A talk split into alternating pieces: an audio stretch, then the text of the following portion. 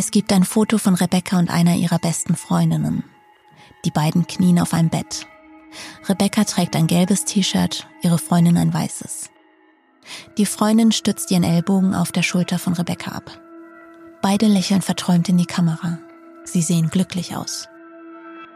Heute habe ich zufällig gesehen, dass diese Freundin vor ein paar Wochen ein Video bei Instagram hochgeladen hat. Man sieht, wie sie wieder auf einem Bett kniet, aber diesmal alleine. Sie hat sich verändert in den anderthalb Jahren.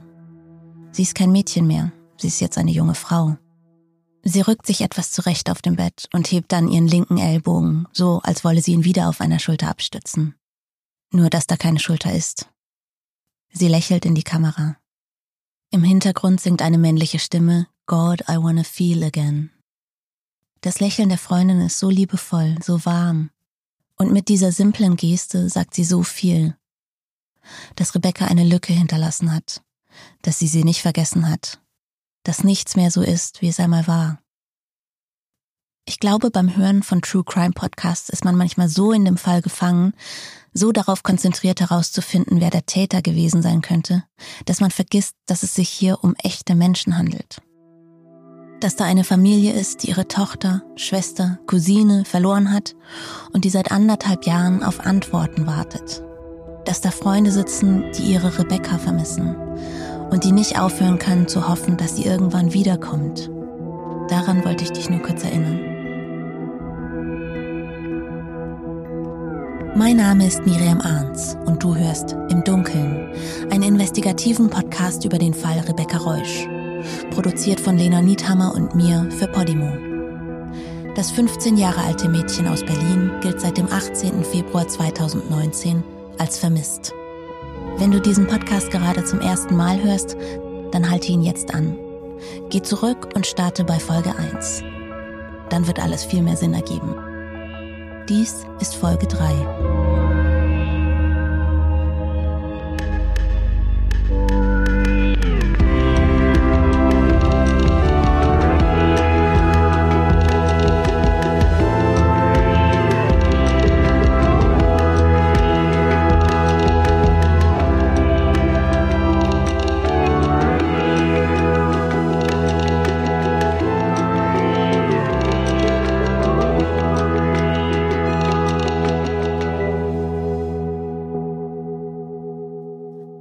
Nachdem Rebecca im Februar 2019 verschwindet und der Fall anfängt, Deutschlands Schlagzeilen zu dominieren, kommen verschiedene Gerüchte auf, was mit ihr passiert sein könnte. Ihre Eltern erzählen in den Medien von Szenarien, die sie für möglich halten. Wir vermuten, dass sie jemanden treffen wollte, heißt es. Das würde auch erklären, warum sie die lilafarbene Decke aus Jessicas und Florians Haus mitgenommen habe, sagt Brigitte Reusch in einem Interview. Sie habe ihrer Tochter beigebracht, sich nicht auf den kalten Boden zu setzen. Wen Rebecca getroffen haben könnte? Es gebe da eine Internetbekanntschaft, sagt Brigitte Reusch. Einen gewissen Max oder Maxi, mit dem Rebecca regelmäßig gechattet habe. Als Rebecca verschwunden sei und mit ihr die Decke, war Brigitte Reuschs erster Gedanke, vielleicht hat sie diesen Jungen getroffen. Auffällig sei auch, dass der wenige Tage nach Rebeccas Verschwinden seinen Social-Media-Account gelöscht habe. Auch von Mobbing an der Schule ist die Rede. Rebeccas Vater Bernd Reusch sagt, seine Tochter habe Streit mit Mitschülern gehabt und wolle bald die Schule wechseln. Könnte dieses Mobbing etwas mit Rebeccas Verschwinden zu tun haben? Diese Theorien wurden von manchen Medien kurz aufgegriffen, verliefen dann aber schnell im Sand. Vermutlich auch deswegen, weil die Staatsanwaltschaft von Anfang an daran festhält, dass Rebecca gar nicht die Möglichkeit hatte, jemanden zu treffen, wegzulaufen oder entführt zu werden. Weil sie am Morgen des 18. Februar 2019 im Haus von Jessica und Florian umgekommen ist. In der ersten Folge habe ich dir erzählt, dass Rebecca an jenem Morgen ein Foto verschickt hat, auf dem sie schon ihre Jacke anhatte. In der zweiten hast du von Zeugen gehört, die sagen, sie haben Rebecca noch am Tag ihres Verschwindens gesehen, unweit des Hauses von Jessica und Florian. Vielleicht auf dem Weg zum Bus, der sie zur Schule bringen sollte. Vielleicht auch auf dem Weg woanders hin. Aber wo wäre Rebecca hingegangen, wenn sie an diesem Morgen das Haus verlassen hätte? Was könnte sie vorgehabt haben? Um einer Antwort auf diese Fragen näher zu kommen, müssen wir erst einmal verstehen, wer Rebecca ist. Was beschäftigt sie? Wie tickt sie? Und was steckt hinter diesem Mobbing und dieser Internetbekanntschaft? Am besten könnte uns dabei wahrscheinlich ihre Familie helfen. Ihre Mutter, ihr Vater, ihre zwei Schwestern. Sie sind diejenigen, die Rebecca am allerbesten kennen. Sie wollen uns aber nicht treffen.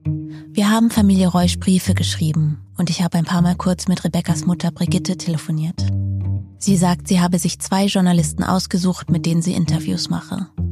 Einen RTL-Reporter und eine Journalistin des Magazins Bunte. Bei den beiden fühle sie sich geborgen und sie möchte sich nicht immer wieder neuen Journalisten gegenüber öffnen. Ich kann nur versuchen, mir vorzustellen, wie schwer es sein muss für die Familie, mit der Ungewissheit zu leben, was mit Rebecca passiert ist. Mir vorzustellen, wie sehr sie ihre Tochter und ihre Schwester vermissen. Und wie schmerzhaft es sein muss, immer wieder an die Lücke erinnert zu werden, die Rebecca in ihrem Leben hinterlassen hat. Es muss auch schwierig gewesen sein, mit dem Medieninteresse umzugehen, in dessen Mittelpunkt sie plötzlich standen. Reporter lagen vor ihrem Haus auf der Lauer, Familienangelegenheiten wurden im Fernsehen diskutiert und wilde Spekulationen dominierten wochenlang die Schlagzeilen der Boulevardpresse. Ich finde es natürlich schade, dass Rebekkas Familie nicht mit uns sprechen möchte. Aber ich kann es gut verstehen. Für uns bedeutet das, um mehr über Rebekkas Leben herauszufinden, müssen wir auf andere Personen zurückgreifen.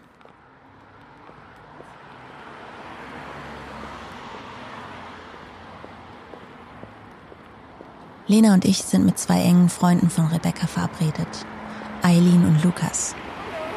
Sie warten schon an unserem Treffpunkt, als wir ankommen, vor dem Café 7 in Rudow. Es liegt an einer vielbefahrenen Straße und wirkt nicht besonders einladend. Aber die Auswahl an Cafés, in denen wir ungestört reden können, ist hier im Süden von Neukölln sehr begrenzt. Eileen ist in einen langen hellbraunen Mantel gehüllt und sprudelt vor Energie. Vielleicht erinnerst du dich an sie, du hast sie schon in Folge 1 gehört. Wenn dir gleich Unterschiede zwischen manchen Aufnahmen auffallen, dann liegt es daran, dass ein Teil davon von meinem ersten Interview mit Eileen stammt und ein anderer Teil von diesem Treffen hier, bei dem auch Lena und Lukas dabei sind. Obwohl Eileen heute erkältet ist, ist sie genauso aufgekratzt wie bei unserem ersten Treffen. Neben Lukas wirkt sie winzig. Lukas ist kräftig gebaut, trägt ein weißes T-Shirt und eine schwarze Bomberjacke. Seine Haare sind ganz kurz rasiert. Auf den ersten Blick wirkt er zurückhaltend, aber gar nicht auf die arrogante Art, eher höflich, abwartend. Er lächelt sanft.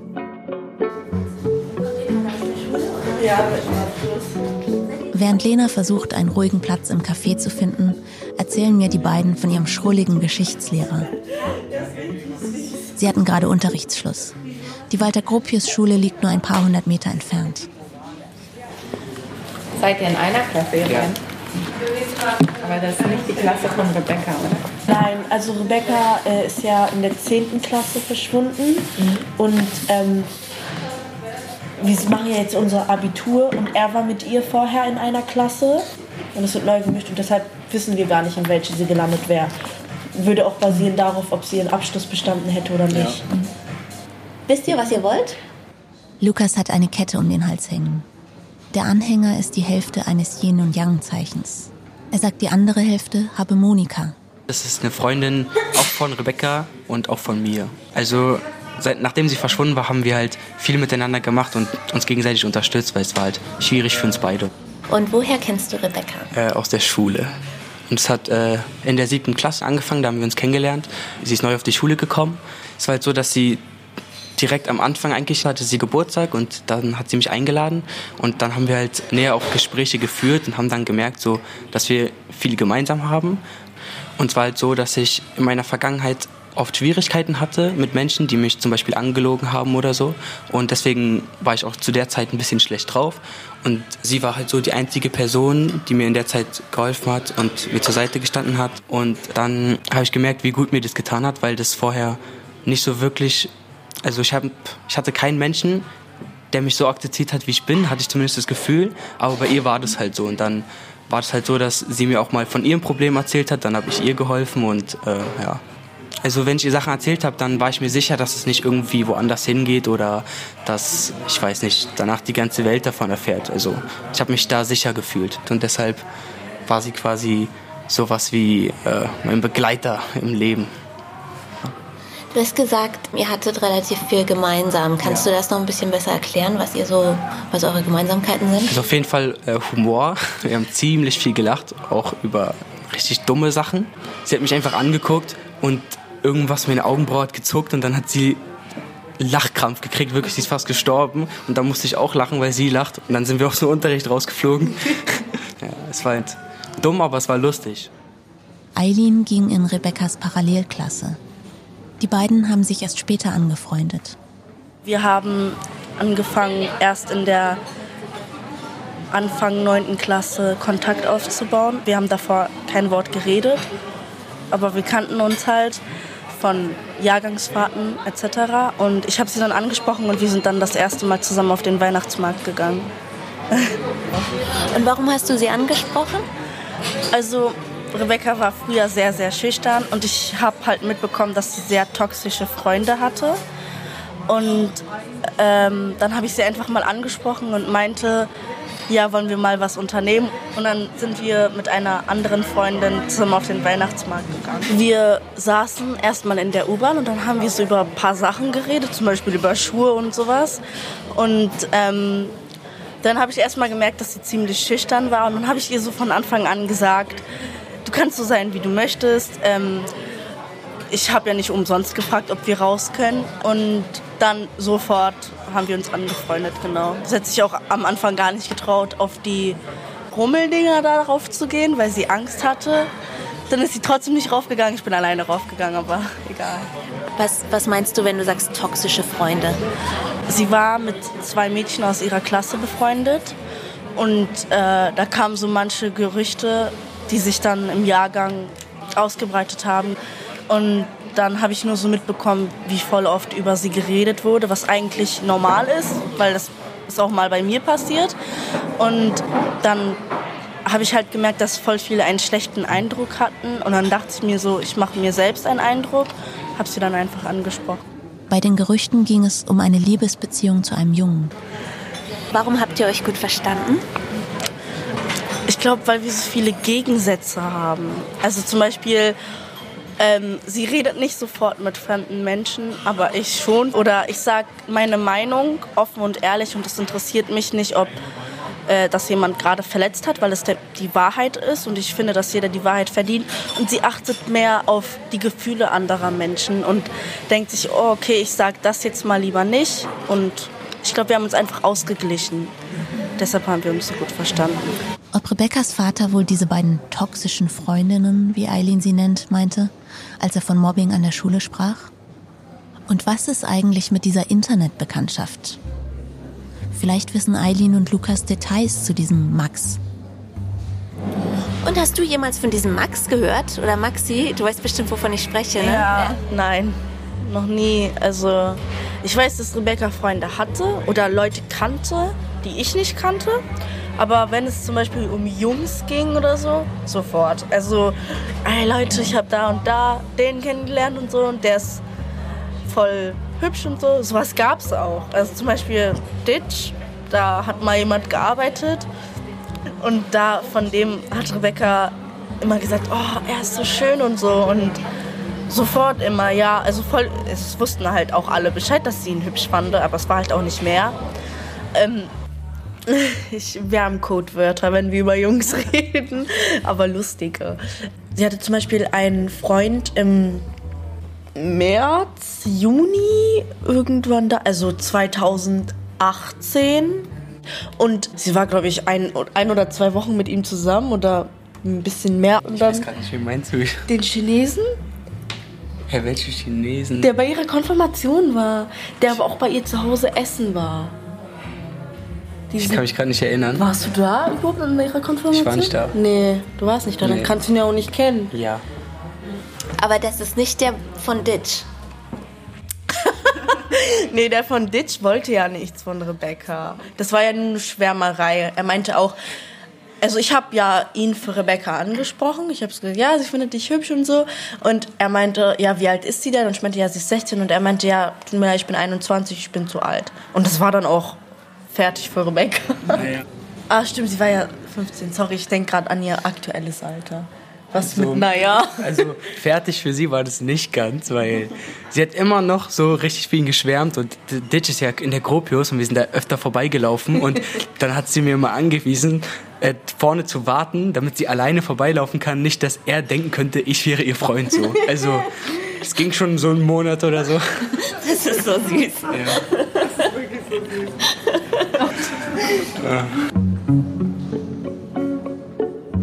Eileen und Lukas gehen sehr vertraut miteinander um. Und sie sprechen liebevoll über ihre Freundin Rebecca. Ich muss zugeben, dass ich Bedenken hatte, mit unseren Interviews etwas in ihnen aufzuwühlen. Die Trauer wieder hochzuholen darüber, dass sie von einem Tag auf den anderen ihre beste Freundin verloren haben. Aber Eileen und Lukas wirken gefasst, reflektiert. Sie können ihre Gefühle sehr gut ausdrücken und scheinen das gewohnt zu sein. Manchmal wird ihr Schmerz greifbar, Ja, also wir reden jetzt nicht mehr so viel darüber, weil irgendwo dieses Reden äh, belastet, weil ich rede, ich rede, ich rede und es führt zu nichts. Also nicht, es führt zu nichts, sondern ich rede einfach tausendmal über Sachen und ich weiß, ich finde keine Lösung deshalb. Ich sage, was passiert ist, es bringt mich aber nicht weiter und das ist, glaube ich, das, was uns alle sehr belastet und es ist nicht so wie etwas hineinfressen, sondern als würde ich essen, aber es ist nichts auf dem Teller. So ungefähr. Jedes Mal, wenn wir zum Beispiel über Rebecca geredet haben, hat immer eine angefangen zu heulen. Weil es einfach so schmerzhaft war, darüber zu reden. Genauso wie er. Jedes Mal, wenn, wenn, wenn man eine Situation hatte, die an Rebecca erinnert hat, man hat einfach angefangen zu heulen. Man hatte sofort schlechte Laune und ich würde alles dafür geben, um dieses schlechte Gefühl einfach wegzukriegen. In der Zeit nach Rebekkas Verschwinden gab es für die Jugendlichen psychologische Betreuung an der Schule. Auch eine Französischlehrerin hat sich um Rebekkas Mitschüler gekümmert. Wir haben so beruhigende Aufgaben gemacht, wo wir halt über sie gedacht haben oder über sie geredet haben. Wir haben halt eine Box gemacht mit Memories. Wir haben aufgeschrieben an Momente, die wir uns erinnern oder an Briefe, die an Rebecca gerichtet waren, falls sie, also ich hoffe, dass sie sie irgendwann öffnet. Zurück zu unseren Ausgangsfragen. Diesen Max, von dem Rebekkas Mutter in einem Interview sprach, kennen die beiden nicht. Aber was hatte es mit dem Mobbing auf sich? Gehen wir noch mal einen Schritt zurück. Rebecca kam in der siebten Klasse neu auf die Walter-Gropius-Schule. Die meisten ihrer Mitschüler kannten sich schon seit der Einschulung. Am Anfang war es halt so, dass ihr die Meinung anderer sehr wichtig war und äh, am Anfang wurde sie halt von allen nicht ganz akzeptiert, was ja auch irgendwie normal ist, weil am Anfang kennt man sich auch nicht richtig, aber das hat ihr dann schon zu schaffen gemacht, das hat man gemerkt. Und da habe ich ihr dann auch so ein bisschen geholfen und dann kam es irgendwann, dass sie sich verliebt hat. Und er war aber nicht in sie verliebt und dann hatte sie Liebeskummer und hat auch richtig geweint und so. Das ging auch sehr lange. Und das waren halt so eigentlich so typische Probleme, die man heutzutage so hat.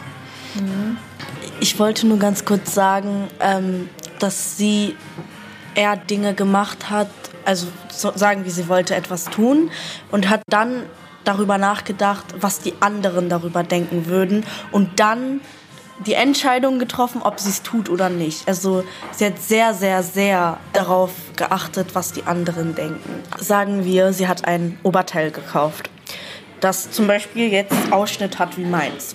Sie hätte dann gesagt, ja, was denken denn die anderen? Nee, ich kann das nicht zur Schule tragen und alle gucken mich dann an und so. Und deshalb hätte sie es dann nicht getragen. Und ich sag dann einfach, es ist mir egal, es sieht gut aus. Und so hätte sie dann nicht reagiert. Ob Aber was meint ihr denn, warum das so war? Dass, sie so, dass ihr die Meinung von anderen so wichtig ist? Oder war in der siebten, achten? Also, da bin ich mir jetzt auch nicht so sicher, aber ich kann mir halt vorstellen, dass sie früher auch äh, vielleicht ausgeschlossen wurde. Und sie hat nie wirklich so darüber gesprochen, warum das jetzt so war, aber es war halt so. Und dann ja, habe ich ihr halt versucht irgendwie zu erklären, dass es nicht so wichtig ist. Und mit der Zeit ging das ja auch. Also am Anfang war es halt sehr extrem. Also meint ihr, auf der alten Schule wurde sie ausgeschlossen oder wie? Ja, also sie hat mir auch erzählt, dass sie auf ihrer alten Schule nicht so eine einfache Zeit hatte, dass es da schwierig war. Genau weiß ich es jetzt auch nicht, aber ja, dass es nicht einfach war, hat sie schon oft gesagt. Ich habe gehört, dass Rebecca in der Schule auch kurz vor ihrem Verschwinden Stress hatte. So Eileen meinte, weiß sie nicht, du sagtest, früher hatte sie mal, aber jetzt nicht.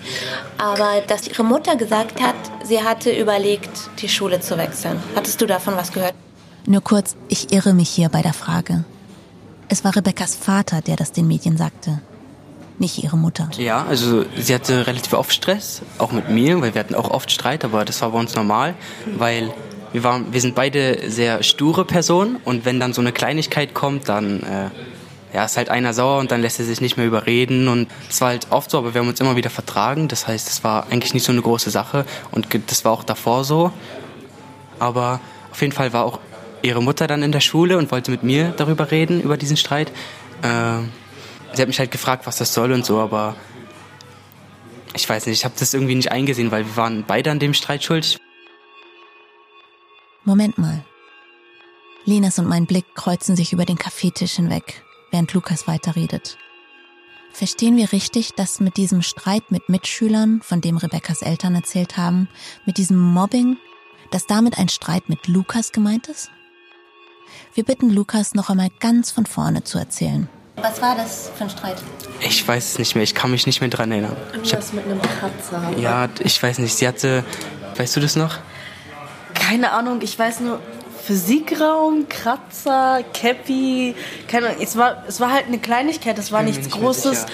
Ich glaube, Lukas hat ihr einen Kratzer aus Versehen gemacht oder Re Rebecca ihm, keine Ahnung. Ja, also ich glaube, das war halt, äh, in der Schule darf man ja keine Cappies tragen und dann habe ich das irgendwie abgenommen und habe sie irgendwie, glaube ich, am Kopf berührt oder so, ich weiß nicht. Und dann hat es ihr auf einmal sehr doll wehgetan, was ich in dem Moment nicht nachvollziehen konnte, weil es war ein sehr sanftes Berühren, sage ich jetzt mal.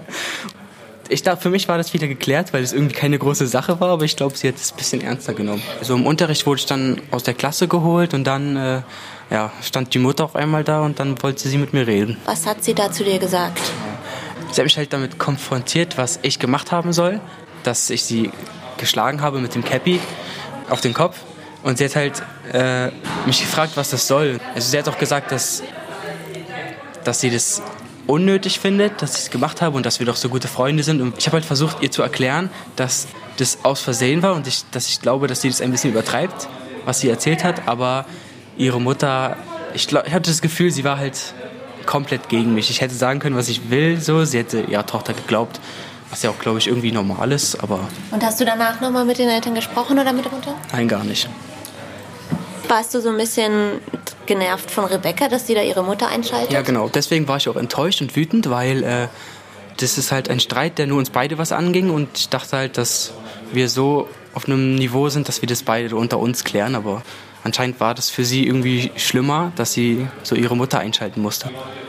Also ich weiß, dass sie eine sehr sture Person ist und man kann sie leicht wütend machen, auch mit Kleinigkeiten, aber ich habe immer noch nicht bis heute nicht verstanden, warum sie damit zu ihrer Mutter gegangen ist, weil das ist sie eigentlich nie. Und es gab auch Sachen, die schlimmer waren als das, sage ich mal, obwohl alles nicht schlimm war. Und hattest du diesen Kratzer gesehen, so als du ihr die Mütze, war der direkt danach da? Sie hat gesagt, es war hier oben auf dem Kopf, sehen konnte man nicht, also ich zumindest nicht.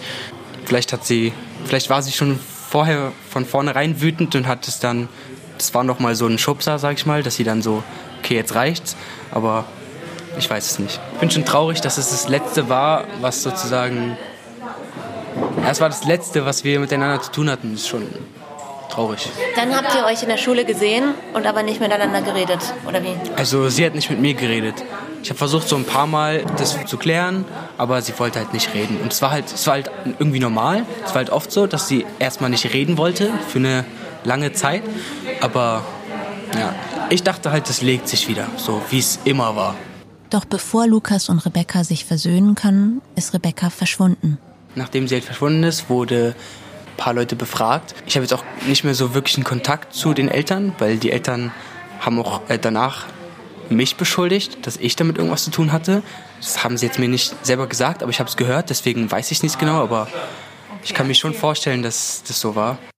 Okay, stopp. Lena und ich tauschen wieder Blicke aus. Rebekkas Eltern haben also Lukas verdächtigt, etwas mit Rebekkas Verschwinden zu tun zu haben. Lukas sagt, eine Freundin habe ihm erzählt, dass die Beschuldigungen von Rebekkas Eltern kamen. sie hat mir gesagt, dass sie mit denen telefoniert hat und die das wohl gesagt haben, dass sie Verdacht haben, dass ich damit was zu tun habe. Und da war ich halt auch irgendwie wütend und enttäuscht, weil wir haben uns gut verstanden und sie wissen ja, dass wir beste Freunde waren. Also aber sie haben nie zu dir selbst Kontakt aufgenommen oder dich doch irgendwas gefragt? Gar nicht. Und die Polizei? Hast du mit der Polizei gesprochen? Ja, also die, haben mich, die sind auch in die Schule gekommen und dann wurde ich auch ein paar Mal aus dem Unterricht geholt. Und ist jetzt nicht irgendwie was, was ich jeden Tag erleben will, so, weil das ist, da fragt man sich schon, was die anderen dann denken, wenn ich einfach so im, mitten im Unterricht von der Kriminalpolizei rausgeholt werde. Ich war schon schockiert, enttäuscht und traurig, so, dass überhaupt der Verdacht entsteht, dass ich das war. Natürlich müssen die jetzt in alle Richtungen gucken, aber ja, es war schon sehr bedrückend irgendwie. Weißt du, was die dir unterstellen, was da passiert sein soll? Also, nachdem der Streit war, war Rebecca sehr sauer und ich kann mir vorstellen, dass sie zu Hause das halt übertriebener erzählt hat, als es war. Und dann haben die Eltern bestimmt irgendwie geglaubt, keine Ahnung, ich habe sie brutal zusammengeschlagen, in Anführungszeichen. Mhm. Äh, und deshalb kann ich mir vorstellen, dass sie das gedacht haben. Das ist Lukas Version des Streites. Eileen kennt die Geschichte nur vom Hörensagen, sie war nicht dabei. Aber wir sprechen mit einer weiteren Freundin von Rebecca, die den Streit miterlebt hat. Sie ging mit Rebecca und Lukas in eine Klasse. Es ist die Freundin, der Rebecca am Morgen ihres Verschwindens ein Foto auf Snapchat geschickt hat. Ich habe schon in der ersten Folge von ihr erzählt. Wir treffen sie zusammen mit einer anderen Freundin in einem vietnamesischen Restaurant in Rudo. Da die ältere der beiden Freundinnen mit Rebecca und Lukas in einer Klasse war, wurde sie Zeugin von dem Streit. Sie saß direkt neben den beiden, als es im Physikraum losging. Es sei nur ein kleiner Streit gewesen, erzählt sie. Es habe mit einer Rauferei aus Spaß begonnen. Dann habe Lukas Rebecca das Käppi auf den Kopf gehauen und mit dem Metallverschluss hinten an der Kappe getroffen, was Rebecca wehtat. Lukas hat sich dann entschuldigt. Rebecca sagte, sie habe jetzt Kopfschmerzen und wurde nach Hause geschickt. Beide, Lukas und Rebecca, hätten bei diesem Streit überreagiert, sagt die Freundin. Zurück ins Café 7 zu Eileen und Lukas. Während wir mit Lukas über den Streit sprechen, rutscht Eileen auf ihrem Platz hin und her. Wir drehen uns zu ihr. Achso, ja, ich wollte was sagen dazu. Ich, mir ist es nämlich eingefallen, also die Medien und so haben nicht wirklich darüber äh, berichtet, aber wenn man halt in der, in der Pubertät ist, hat man ja ein paar Schwierigkeiten mit sich selbst. Und ich muss sagen, dass sie das hatte, manchmal auch extrem. Dass sie zum Beispiel gesagt hat, dass sie nicht weiß, was sie werden möchte und warum sie überhaupt zur Schule geht. Als Rebecca verschwindet, steckt sie gerade mitten in den Prüfungsvorbereitungen für ihren mittleren Schulabschluss. In dem Moment ist ein Abschluss zu absolvieren ein bisschen schwer, wenn man gerade dabei ist und Prüfungen und alles andere und dass dann halt alles dazu kam und ähm, sie war nicht depressiv, aber sie hatte manchmal viele Selbstzweifel. Ich sage jetzt nicht, dass es jeder hat, aber das habe ich manchmal, das hat er manchmal und ich glaube, deshalb war sie so gereift und es war hier einfach zu viel und vielleicht hat sie deshalb ihrer Mutter davon erzählt, weil sie nicht überreagiert hat, aber sie so, okay, das ist das, was meine Mutter lösen kann. So vielleicht. Gab es denn so in der Zeit noch mehr irgendwie so Sachen, die für euch jetzt so ein bisschen, wo ihr dachtet, was hat sie denn? Sie hat ihre Haare gefärbt. man sagt, wenn man einen Mental Breakdown hat, also einen Zusammenbruch hat, dass man einfach seine Haare färben soll und alles ist weg. Und das war ja auch keine unauffällige Farbe. Ich meine, es war pink, es war auch nur eine Tönung. Das ging nach ein paar Mal Watschen raus. Aber es war so plötzlich, dass sie einfach ihre Haare gefärbt hat. Ich bin überrascht, das zu hören. Wenn die Familie in Interviews über Rebecca spricht, klingt es immer so, als sei sie sehr glücklich, ein unbeschwerter Teenager. Auch in der Zeit direkt vor ihrem Verschwinden sei sie fröhlich gewesen, heißt es. Ich frage Eileen, ob sie glaubt, dass Rebeccas Eltern nichts wussten von ihren Problemen und Selbstzweifeln. Ich glaube aber auch, dass viele Jugendliche das nicht ansprechen, weil es immer so, immer die Reaktion von anderen ist so, ja, du weißt doch gar nicht, was richtige Probleme sind und das ist nur so eine Phase und dann hat man das Gefühl, dass man gar nicht ernst genommen wird und ich glaube, dass die Familie das nicht angesprochen hat, weil sie denkt, das ist nur so eine Phase gewesen, aber so Leuten, denen sie das wirklich erzählt hat und die das auch selber manchmal so erleben, wissen eigentlich, dass es nicht so harmlos gewesen ist. Wenn es einer Person schlecht geht, merkt man das ja. Ne? Die Person ist ruhiger, sie redet weniger, sie kommt nicht gestylt zur Schule. Manchmal hatte Rebecca solche Phasen. Ich habe sie dann auch darauf angesprochen. Und dann hat man manchmal darüber übers Handy geredet und manchmal auch persönlich, aber eher übers Handy. Und wir haben ja auch eine WhatsApp-Gruppe. Sie hat da mal so ganz lange Texte reingeschrieben, wie es ihr zurzeit geht. Ich habe diese Texte leider aber nicht mehr. Eileen schreibt in die WhatsApp-Gruppe, die sie mit ihrer Clique hat. Mit der Squad, in der auch Rebecca war. Ich frage Silla auch, wenn ich Streit mit ihr habe. Also Silla ist gerade duschen und sie hat gleich ein Vorstellungsgespräch und sie guckt, ob sie was hat und das sendet sie mir dann. Also, jetzt hat sich eine andere Freundin gemeldet, die auch in der Squad drin ist. Sie hat ganz, ganz viele Nachrichten und Bilder. Ich kann ja mal ein paar Sätze vorlesen, die sie gesagt hat. Dass sie zum Beispiel den Lebenskreislauf nicht mag äh, und dass man etwas wird, um es dann ein Leben lang zu machen und um dann zu sterben. Man geht in die Schule, man geht arbeiten und ist dann zu alt, um zu leben. Was los, Rebecca? Es ist einfach zu viel. Was denn? Nix klappt, wie ich will. Guck mal, wir wollen dir doch helfen, dass es dir besser geht. Kannst du mir jetzt sagen, was los ist? Ich habe keine Kraft. Für?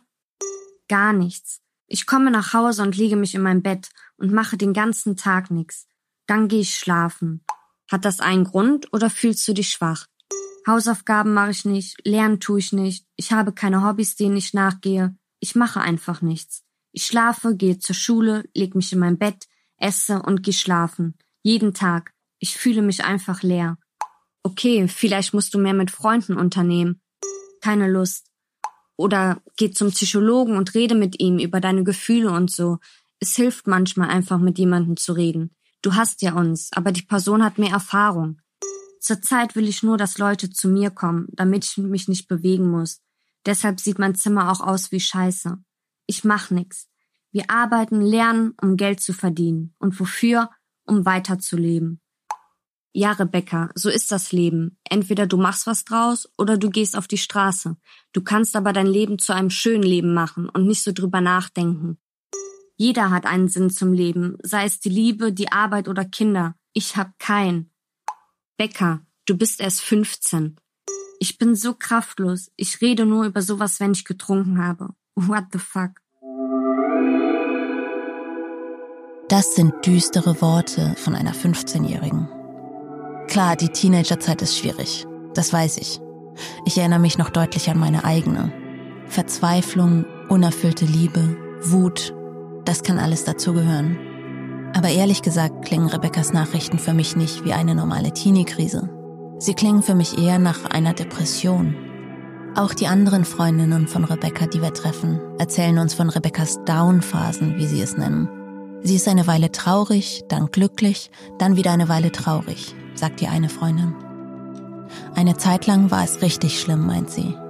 Nichts habe Rebecca Spaß gemacht. Sie war fast nur zu Hause und habe sehr oft geweint. Das war in der zehnten Klasse. In der Phase hatte Rebecca auch Liebeskummer. Die Freundin hat Rebecca deshalb die koreanische Boyband BTS gezeigt, um sie abzulenken. Die Freundin sagt, sie konnte damals nicht mehr mit ansehen, wie traurig Rebecca war. Und Rebecca hat sich anstecken lassen vom BTS-Fieber. Sie wurde ein Riesenfan. Das könnte natürlich normale Liebeskummer sein. Jeder, dem schon mal das Herz gebrochen wurde, weiß, welche zerstörerische Kraft dieser Herzschmerz haben kann. Es könnte aber auch mehr hinter Rebeccas Traurigkeit stecken. Ich habe einmal den Staatsanwalt Martin Steltner gefragt, ob die Möglichkeit, dass Rebecca sich selbst umgebracht hat, jemals im Gespräch war. Darauf haben wir keinerlei Erkenntnisse, sagte er da nur. Wir fragen die anderen beiden Freundinnen auch nach Max. Wissen Sie vielleicht etwas von dieser Internetbekanntschaft? Ja, sagt die eine. Rebecca und Max haben sich geschrieben. Sie habe ihre Nachrichten auch gelesen, wenn sie zum Beispiel neben Rebecca saß, während sie mit Max schrieb. Es sei nichts Ernstes gewesen. Er habe auch nicht in Berlin gewohnt. Einmal habe Rebecca überlegt, Max zu treffen, erzählt die andere Freundin. Er war kurz in Berlin und wollte sich mit Rebecca am Brandenburger Tor treffen. Die Freundin habe ihr davon abgeraten. Es könnte etwas Schlimmes passieren, habe sie zu Rebecca gesagt. Letztendlich habe Rebecca sich dann gegen das Treffen mit Max entschieden. Einmal hat Rebecca ihr ein Foto von ihm gezeigt. Er sei ungefähr so alt wie Rebecca gewesen und habe braune Haare gehabt, meint sie sich zu erinnern. Ich habe dir ja schon mal von Rebeccas Cousine erzählt. Auch mit ihr rede ich über Max. Und auch ihr ist Max ein Begriff. Rebecca hat ihn mal kurz erwähnt. Sie habe sich mit ihm Fotos auf Snapchat geschickt. Er habe aber keine wichtige Rolle in ihrem Leben gespielt, sagt die Cousine. Sie glaubt, er sei Fußballer und sei überhaupt nicht Rebeccas Typ. Rebecca lege viel Wert darauf, dass Jungs gepflegt aussehen und Max habe längere Haare gehabt. Die Cousine hat sich nach Rebeccas Verschwinden in deren Snapchat-Account eingeloggt. Rebecca hatte ihr mal ihre Login-Daten gegeben, damit sie ihr helfen konnte, ihre Snapchat-Aktivität aufrecht zu erhalten, während Rebecca auf Klassenfahrt war und kein Internet hatte. Die Cousine fand das ein bisschen übertrieben. Aber so ist Becky nun mal, hat sie sich gedacht und hat ihr trotzdem den Gefallen getan. Sie habe dann gesehen, als sie sich nach Rebeccas Verschwinden wieder bei Snapchat in Rebeccas Account eingeloggt hat, dass Rebecca sich regelmäßig mit Max Fotos schickte. Sie habe aber nichts Auffälliges entdeckt. Becky würde auch nicht einfach verschwinden und zu einem Typen fahren, ohne was zu sagen, meint die Cousine. Wir haben versucht, Max auf den sozialen Medien zu finden. Leider ohne Erfolg. Wir wissen auch nicht, ob und wenn ja, warum er sein Profil gelöscht hat, nachdem Rebecca verschwunden ist. Ich frage Staatsanwalt Martin Steltner, was er über Max weiß. Es gab einen Hinweis auf eine Internetbekanntschaft von Rebecca, der wird auch Max genannt. Ähm, haben Sie den ausfindig machen können? Also in der Frühphase der Ermittlungen gab es Hinweise, dass hier übers Internet Kontakte bestanden haben, die möglicherweise eine Tatrelevanz haben. Selbstverständlich sind wir diesen Kontakten nachgegangen, haben das abgeklopft. Und um das Ergebnis vorwegzunehmen, das äh, hat uns nicht weitergebracht. Also das war eine tote Spur. Es haben sich keinerlei Hinweise ergeben, dass diese Internetbekanntschaft irgendwas zu tun haben könnte mit dem Verschwinden. Haben Sie mit dem gesprochen? Es wird alles abgecheckt. Ich frage Steltner, inwiefern Max eine tote Spur gewesen sei. Aber auf die Details will er nicht eingehen. Okay, ich fasse nochmal zusammen. Alle, mit denen wir gesprochen haben, bezeichnen Max als harmlose Internetbekanntschaft. Ein kleiner Flirt. Aber niemand, an dem Rebecca tatsächlich Interesse gehabt habe. Ja, sie wollte ihn vielleicht mal treffen, aber als ihre Freundin ihr sagte, das sei keine gute Idee, ließ sie es bleiben. Aber was, wenn Rebecca ihrer Familie und ihren Freunden nicht alles erzählt hat? Bis zu ihrem Verschwinden hatte Rebecca jeden Tag über Snapchat Kontakt mit Max, sagt mir ihre Cousine. Was, wenn sie sich doch mit ihm getroffen hat, es aber verheimlichen wollte, weil sie wusste, dass niemand es gutheißen würde? Und warum löscht Max sein Profil kurz nachdem Rebecca verschwindet? Dann das Mobbing an der Schule. Damit ist der Streit mit Lukas gemeint. Laut Lukas eine Rauferei im Spaß, die aus dem Ruder gelaufen ist. Lukas erwischt Rebecca aus Versehen mit der Metallschnalle an seiner Kappe, entschuldigt sich und sie ist sauer. Ein Streit, den die beiden wahrscheinlich schnell vergessen hätten, wäre Rebecca nicht verschwunden. Aber warum ließ Rebecca dann ihre Mutter in die Schule kommen? Und warum stellte sie Lukas zur Rede? Ging der Streit vielleicht doch noch weiter, außerhalb des Klassenzimmers? Eine Klassenkameradin von Lukas und Rebecca bestätigt Lukas Version. War Rebecca also kurz vor ihrem Verschwinden aus irgendeinem anderen Grund besonders empfindlich? Und dann ist da noch Rebeccas Traurigkeit, die mir nicht aus dem Kopf gehen will. Rebecca, die immer als lebenslustiges, fröhliches, aufgedrehtes Mädchen beschrieben wird, schreibt in den Monaten vor ihrem Verschwinden, sie fühle sich kraftlos, lustlos und sehe keinen Sinn in ihrem Leben. Ist das vielleicht mehr als normaler Trübsinn? Das war Im Dunkeln, der Fall Rebecca Reusch. Wenn du Informationen oder Tipps hast, die uns in unserer Recherche weiterbringen könnten, dann melde dich. Du kannst uns unter Im Dunkeln Podcast bei Instagram und Facebook erreichen und auf im-dunkeln.de. Im Dunkeln ist ein Podcast von Miriam Ahns und Lena Niethammer für Podimo. Ton Joscha Grunewald und Miriam Ahns. Musikproduktion Paul Eisenach. Zusätzliche Sprecherin Marina Gerstlauer.